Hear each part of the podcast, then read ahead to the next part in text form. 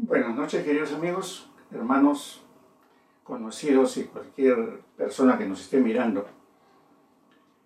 Esta noche, conversando con una taza de café, era para reunirnos un rato y poder conversar. Algo sobre lo que está ocurriendo en estos días y sobre lo que estamos viendo cada día en lo que es Internet. Pero, como siempre decimos, este, para empezar, debemos empezar todo con una oración para que realmente sea el Señor quien dirija todo este conversatorio. Vamos a inclinar nuestros rostros un minuto para decirle al Señor que le damos gracias porque hasta el día de hoy Él nos ha traído hasta aquí. Le damos gracias, Señor, por este momento, por este tiempo, Señor, y por que toda esta, esta cuarentena todavía la seguimos viviendo, pero estamos de tu mano y sabemos de que vamos a salir victoriosos y en espera de mejores tiempos y mejores cosas que podamos hacer por tu iglesia y para tu iglesia y con tu iglesia. Te damos gracias, mi Dios, porque el día de hoy podemos conversar con algunos amigos, con algunos hermanos. Gracias, Carla. Gusto verte, bendiciones.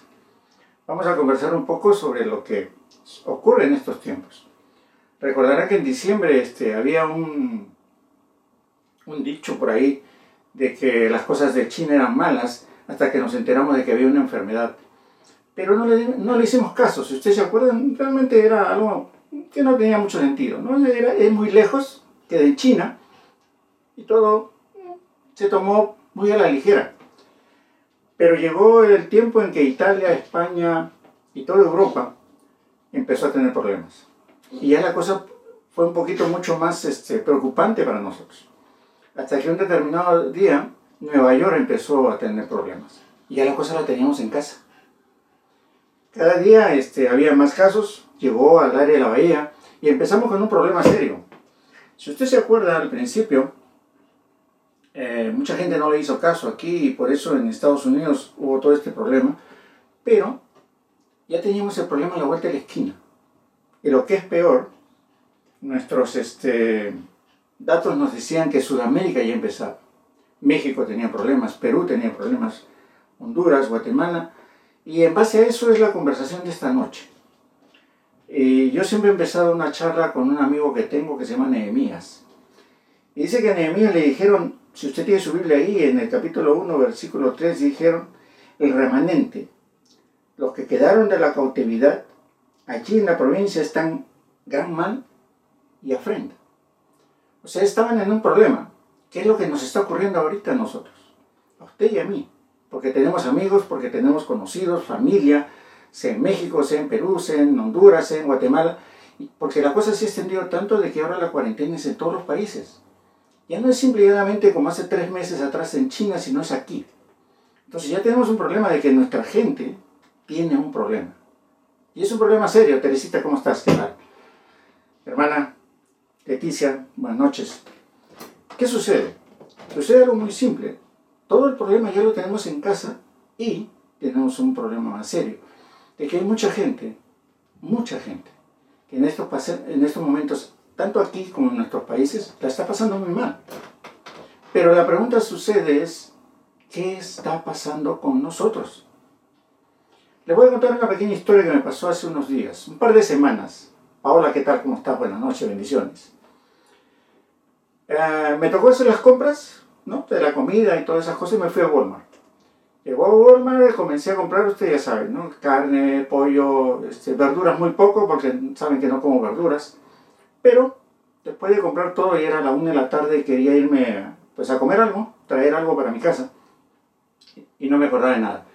Y lo único que vi es un Wendy's, si ustedes recuerdan los que viven por el downtown o los que han pasado por ahí, al frente de Walmart hay un Wendy's cuando me estaciono en Wendy's, en la acera de al frente hay, una línea, hay muchas personas haciendo línea ahí, y me encuentro de que hay un hermano de otra iglesia, por si acaso, estaba en la línea. Entonces, de primera instancia me hice loco, yo no lo vi, pero después dije, voy a saludarlo. Cuando crucé para saludarlo, el hermano como que se puso nervioso y un poco así como que no te quieren ver. ¿no?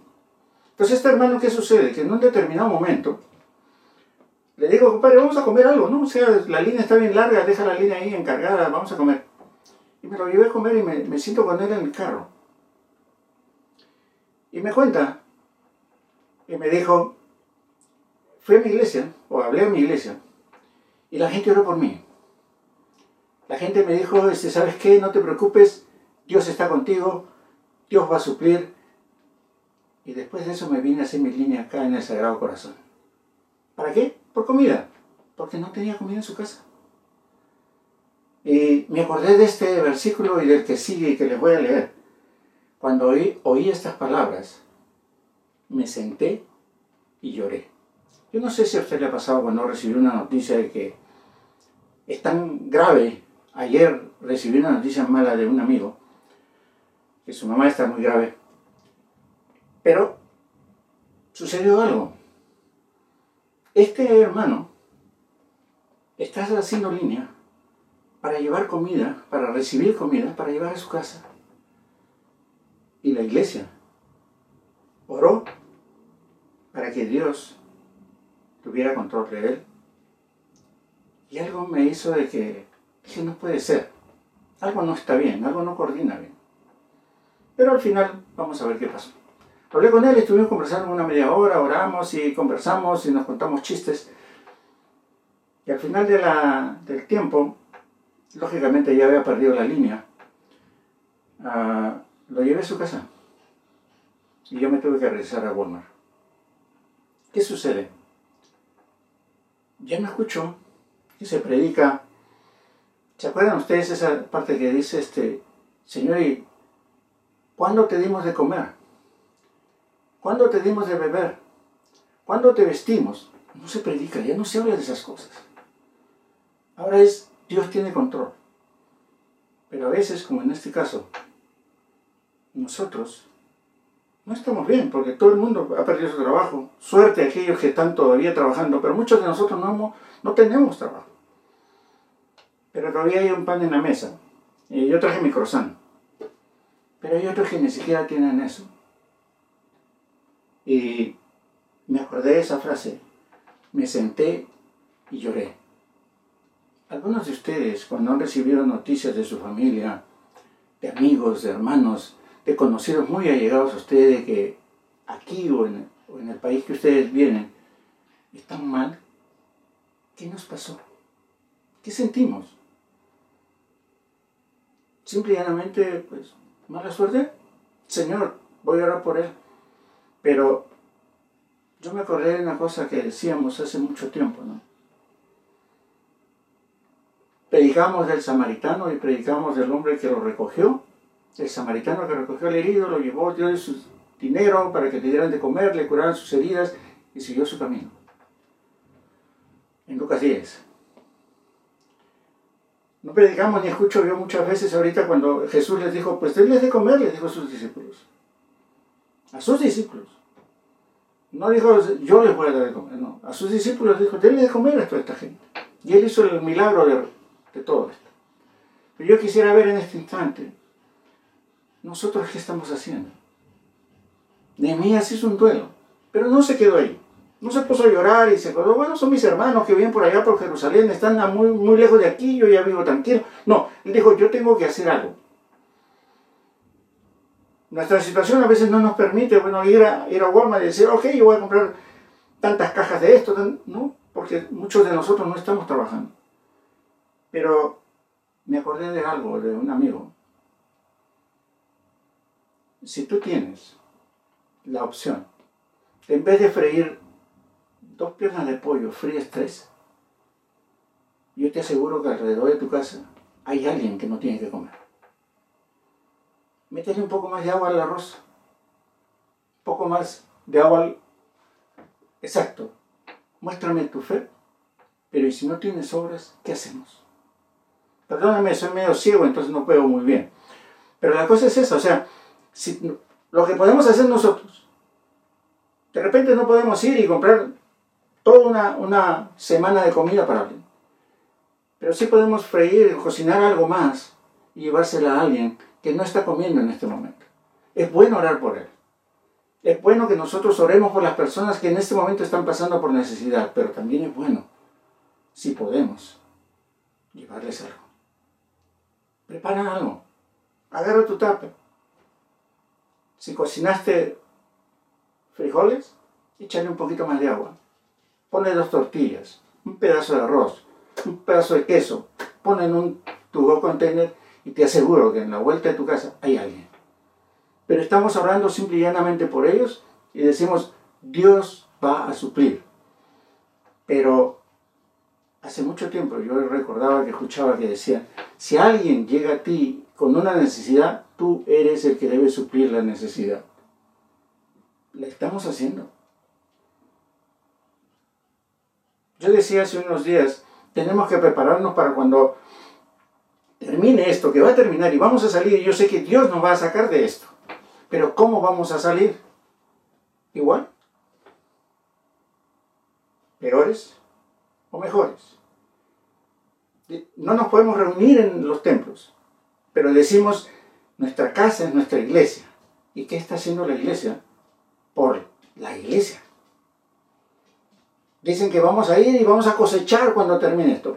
Estamos preparados para la cosecha. Tu maestro, tu líder, ¿estás preparándote para justamente cosechar? Este libro es verdaderamente aquel que todos los días te está dando algo para preparar para la gente que vas a recibir? ¿O es simple y llanamente lo mismo que hace tres meses atrás? ¿Qué estamos haciendo nosotros? ¿Qué estás haciendo tú y qué estoy haciendo yo? Si eres maestro, es el tiempo de preparar todo para cuando vengan poderles dar. Dicen que hay que darle la palabra a todos. ¿Qué les vamos a dar? ¿Lo mismo el pan con pescado que le dieron hace dos mil años? ¿O nosotros vamos a darle algo más? El Señor nos está dando el tiempo de que tú puedas estar en casa y puedas estar haciendo algo para prepararte para recibir a esa gente. Ahora viene la pregunta. Este hermano que les contaba que, que oraron por él, regresará a su iglesia. Porque cuando se fue, él todavía seguía con hambre. ¿Usted qué cree? Es bueno orar. Sí, señor, es bueno orar por la gente. Definitivamente es buenísimo orar por la gente. Levantarle la fe, mejorar su esperanza. Pero si simplemente tú estás con tu café en la mano, oras por el hermano y él se va con hambre y tú sigues con tu café, creo que no vale de nada. Tenemos que hacer algo. Tenemos para un mes más. Y esto, con suerte, con la bendición del Señor. Pero, ¿qué estamos haciendo ahora nosotros? en los momentos que has salido por aquí por ahí, has tenido que hacer cosas. Alrededor de tu casa, ¿crees que todos están pasando bien? Hay gente que no tiene dos meses de trabajo. Hay gente que sigue trabajando. Gloria a Dios por ellos. Y hasta overtime. Gloria a Dios. Pero yo digo, es el tiempo de edificar la iglesia. O sea, a ti y a mí aquellos que pueden hacerlo, aquellos que fueron llamados para ser maestros, para ser líderes, ellos tienen que ir preparándose y formando. No esperar a que acabe la cuarentena, sino ya ir formando a la gente, a su gente, a sus discípulos. Pero la pregunta es millón también. ¿Tienes discípulos? ¿Alguien te sigue? Es el tiempo. Este hombre que hizo Nehemías, después que lloró, hizo duelo por varios días, lo primero que hizo fue orar. ¿Para qué? Para que el Señor le dé gracia. Gracia cuando vayamos con tu bolsita y tu container de tu con tus frijoles y tu queso, a alguien para decirle Dios te ama. Toma. Hay gente, iglesias y compañías que están haciéndolo por montones. Nosotros no podemos. Pero sí podemos darle al de la esquina, al de la vuelta, al hermano. Porque tú y yo sí podemos en este momento. De repente nos va a ir peor. No lo sé. Pero yo creo que Dios sí nos va a sacar de aquí. Que nos saque mejor. Ojo, no hay mejor situación económica, sino mejores personas. Yo tengo que pedirle perdón a mucha gente. Pero mi pregunta es, ¿qué estamos haciendo y qué vamos a hacer? Simplemente, me quedo encerrado en mi casa. Yo lo estaba haciendo. Les aseguro que yo lo estaba haciendo. Yo vivía feliz. Tengo mis equipos, me siento, voy a grabar aquí, hago mis cosas. Netflix a lo loco, hasta las 2, 3 de la mañana, hasta que me encontré con esta hermana y dije, algo anda mal. Es necesario que tú y yo hagamos algo. Maestro, líder, este es tu ABC. Yo sé que vas a estar con tu familia, yo sé que tienes, necesitas tiempo con tu esposa, con tu casa, yo sé que hay que arreglar la ventana, las puertas, pero si eres un maestro, para empezar, ¿no te gusta leer? Preocúpate. Esto es lo que tenemos que empezar a darle duro, por si la cosecha llega a nuestra iglesia, a tu iglesia, a mi iglesia, o la de cualquiera de los hermanos que vean este video. ¿Estás preparado? Tu iglesia está preparado para eso. ¿O está preparado para seguir como estábamos hace tres meses? ¿Qué estamos haciendo? Es la pregunta. ¿Qué estás haciendo? Esa es la reflexión del día de hoy. Me senté y lloré. Porque allá en mi país hay gente que la está pasando mal. Yo me imagino que en Guatemala, Honduras, El Salvador, México, hay gente. Pero también me di cuenta que alrededor nuestro también hay gente. Y eso sí me dolió. Me dolió que un hermano esté haciendo línea. Yo quisiera que tú nos ayudes. No vayas con tu selfie, eso no vale la pena. Anda con tu bolsita y ora por esa persona. Con eso te aseguro que en un momento el Señor te dirá, tú me diste de comer, tú me diste de beber, tú me vestiste. Yo quisiera que me diga eso.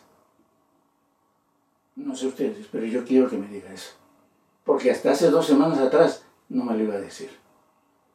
Más bien todo lo contrario. Rubén, ¿cómo estás? Bendiciones. Más bien todo lo contrario. Me iba a reclamar.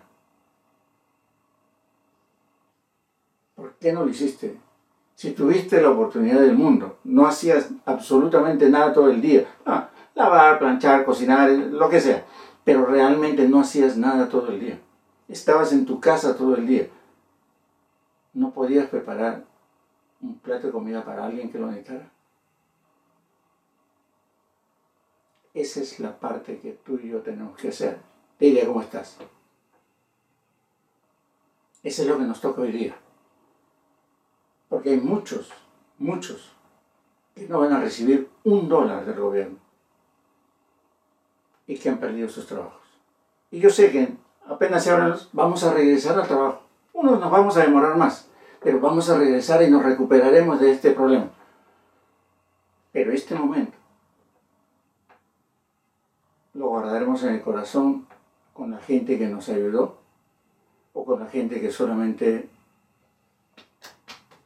no te preocupes, ya va a pasar. Seamos el que fuimos a ayudar. Tere dijo, la fe sin obras es muerta. Podemos gritar, saltar, chillar y patalear de que somos hijos de Dios. Y que nos vamos a ir al cielo con zapatos y todo. Pero si en este momento no ayudamos al hermano, nos lo van a cobrar. Nos van a preguntar, ¿qué hiciste? ¿Dónde estuviste? ¿Te encerraste? solamente salías a hacer tus cosas y, no. Porque este es el tiempo, y lo vuelvo a repetir, de que la iglesia ayude a la iglesia. Casa la puedes pintar otro día. El hambre no pasa al otro día. Más si hay niños. Ayúdanos. Si no quieres ir, yo paso por tu casa. Y si tú necesitas algo, mándame un texto por inbox. No te podré llevar filet miñón, que yo también quiero. Pero un par de piernas de pollo no te van a faltar. Y si saben de algo, avísenme. Si saben de alguna persona, avísenme. Yo voy. No es de que voy a ver, no, no. Avísenme por inbox, yo voy. Denme una mano, porque entre las dos nos podemos lavar la cara. Pero necesito de ustedes. Así como todos necesitamos de Dios. Si estamos con salud, hay que agradecérselo al Señor. No es porque somos buenos. Yo por lo menos no creo. es por la misericordia de Dios para algo y por una razón. Si se quieren juntar conmigo de nuevo, vamos a seguir conversando con una taza de café. Traiga su café. La próxima no me va a doler tanto, porque esto me dolió lo de este hermano. Me dolió. Verdaderamente me dolió y para que a mí me duele algo. Mm. Y no me gustó. ayudemos a la gente. Les aviso cuando nos juntemos. Pero la próxima ya no voy a hablar de Nehemías. Pero voy a hablar de qué, estás, qué estás haciendo para prepararte para recibir a la gente que venga. Ahora viene la pregunta. ¿Qué estamos haciendo para que venga más gente? Porque pasa algo. Y lo que pasa es que de repente el Señor al final de la fiesta dice, primero, ¿y dónde están los otros nueve? Cuando eso suceda, vamos a preocuparnos nosotros. Cuando eso suceda, cuando el Señor nos pregunte a nosotros, oye, ¿dónde están los otros nueve? porque Él hizo el milagro por muchos, por ti y por mí, porque hasta el día de hoy Dios nos tiene sanos. Entonces, tenemos que hacerlo. Gracias por acompañarme. Vamos a orar. Sin una oración de final o de cierre, no es una reunión con Dios. Pero yo quisiera que oremos por una cosa. Todos están orando porque salgamos de aquí. Porque cure a los enfermos. Yo quiero que el Señor ponga en nuestro corazón el deseo de ayudar a la gente. Porque sucede algo. Si no lo hacemos, nuestro corazón se va a endurecer como el de Faraón.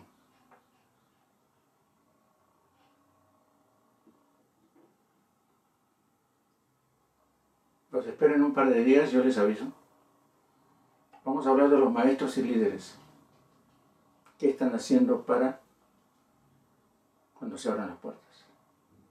¿Qué está haciendo usted qué estoy haciendo yo? Hay mil predicadores en un día aquí en el área de la bahía. ¿Qué va a pasar con ellos cuando se abran las puertas? También le preguntaré al Señor, ¿y dónde están mis amigos? No los veo.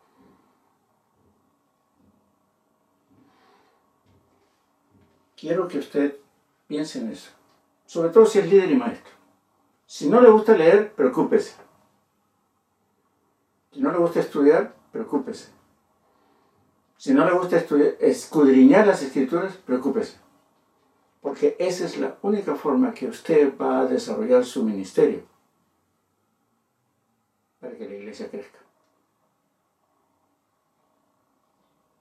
Perdónenme, yo, no soy el el que saca conejos de un sombrero. ni reparte milagros. No, no soy de eso.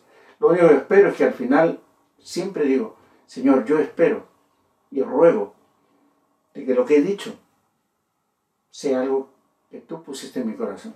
De mí jamás va a escuchar, Dios me dijo, no va a escuchar jamás eso.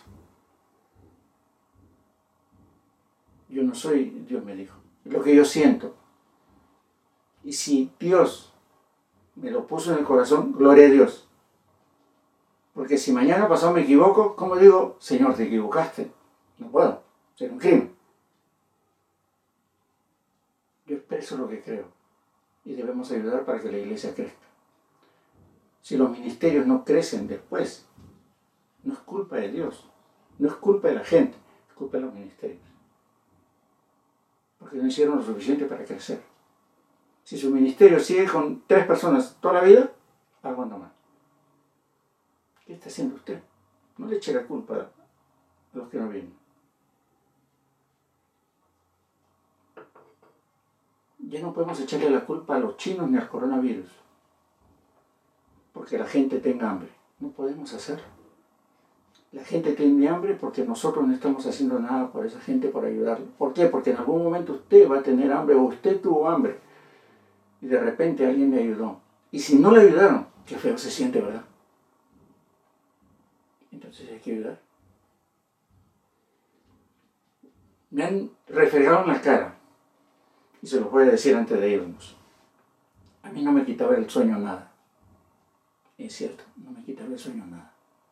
Y no me quita el sueño nada, entre comillas, salvo esto que me pasó con este hermano.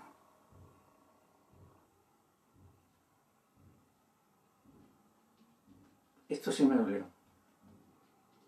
Porque cuando llegué a su casa, su esposa y su niño estaban esperando que llegara con las cajas.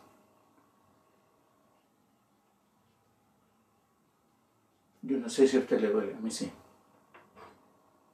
Que él tuviese hambre, su problema. El niño no me gustó. Ahí fue cuando me senté. No lloré, pero me senté. Porque sí me dolió. Entonces hagamos algo.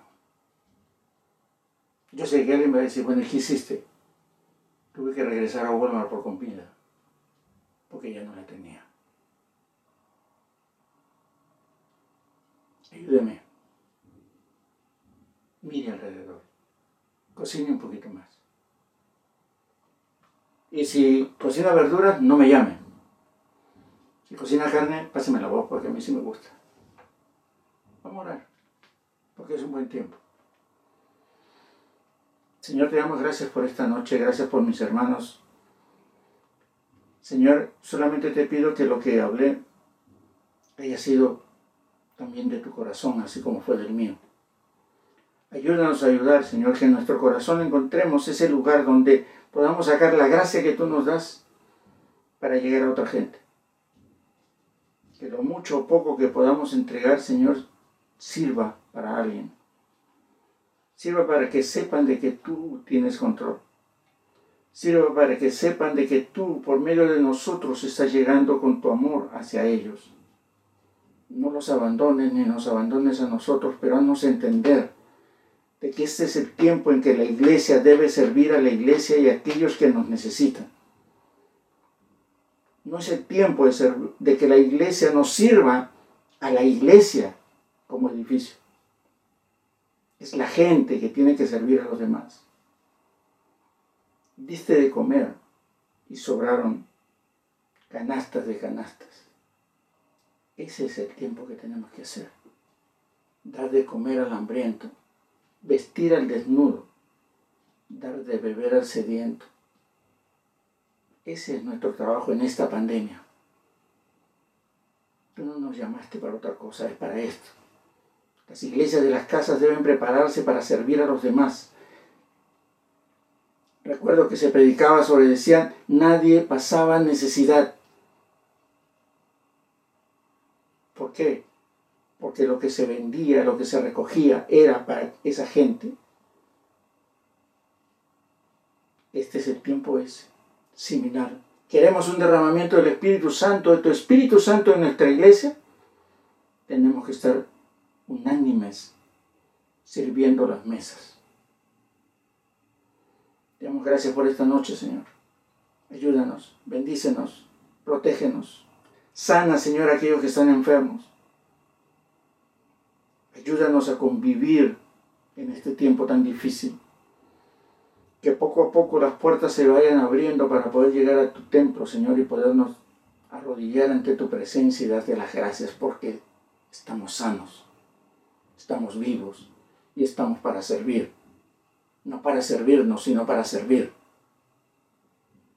Para ayudar a los que nos necesitan, pero por sobre todo, Señor, llegar para adorarte y alabar tu santo nombre. Te pedimos todo esto, mi Dios, en el nombre de Jesús. Y te pedimos por toda la iglesia y por aquellos que en este momento están pasando una necesidad muy grande.